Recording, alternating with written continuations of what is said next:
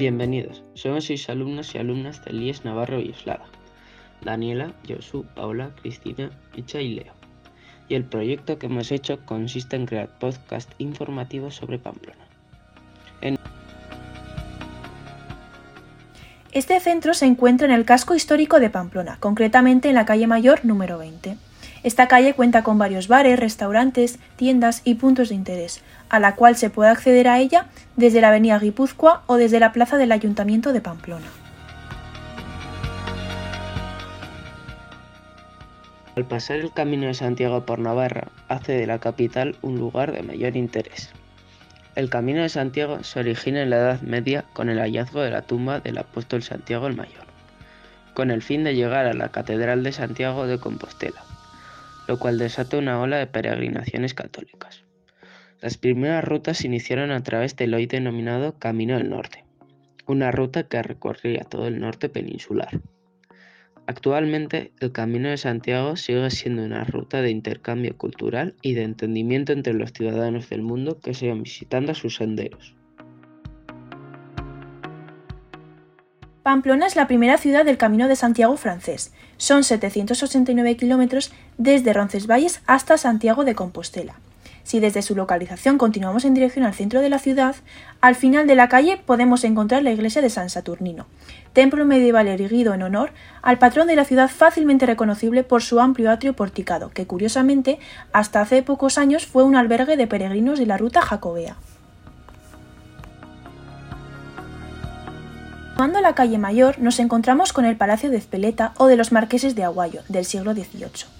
En el año 2005 fue sede del Conservatorio Navarro de Música Pablo Sarasate. Actualmente es la sede de la Escuela de Educadores y de la Escuela de Idiomas a Distancia. Avanzando un poco más de donde está situado el Palacio de Espeleta, nos encontramos con el Palacio de Redín y Cruzat, un palacio que fue construido en el siglo XVII y que en su fachada se encuentra el escudo de las armas de la familia de los Redín. Bajo el mismo, una placa con una larguísima inscripción en latín que fue colocada para conmemorar el nombramiento de Martín de Redín como gran maestre de la Orden de San Juan en 1657. Hacia el final de la calle tenemos el Palacio Condestable o Civivox Condestable, un edificio histórico del siglo XVI. Es la única arquitectura civil de Pamplona de dicho siglo y en 2009 se inauguró como centro cívico. De ahí el nombre de Civivox. Dentro de Ultrella, un centro informativo del Camino de Santiago, su personal perfectamente conocedor del paso del Camino de Santiago por Navarra, acoge tanto a turistas como peregrinos. Ultrella cuenta con planos, mapas y folletos informativos. Si te animas a visitar este centro, te ofrecerán información actualizada sobre la situación de los albergues en la ciudad y en Navarra. Sobre Pamplona te enseñarán tradiciones, lugares destacados y gastronomía que contrasta lo que un peregrino se encontraba en el siglo XIII y lo que encuentra hoy en día. Pamplona fue una ciudad que se desarrolló mucho gracias a la peregrinación. Incluso llegaron a construirse dos barrios por peregrinos franceses en la Edad Media.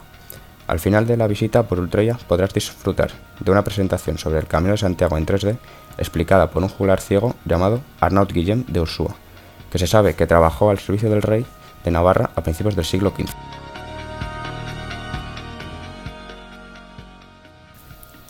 Aprovechando que estás en la calle Mayor, te animamos a entrar dentro del Palacio Condestable y visitar gratuitamente sus exposiciones. Además, se trata de un edificio restaurado hace no demasiado tiempo que cuenta con una arquitectura relativamente moderna. Por último, si quieres puedes comprar algún recuerdo del Camino de Santiago, en las tiendas locales de la zona encontrarás gran variedad.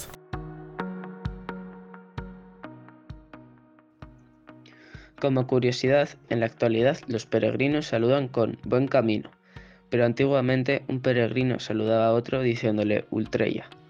De ahí proviene el nombre de este centro informativo. Aquí termina este podcast. Esperamos que hayáis disfrutado y hayáis podido aprender algo más. Muchas gracias por escucharnos.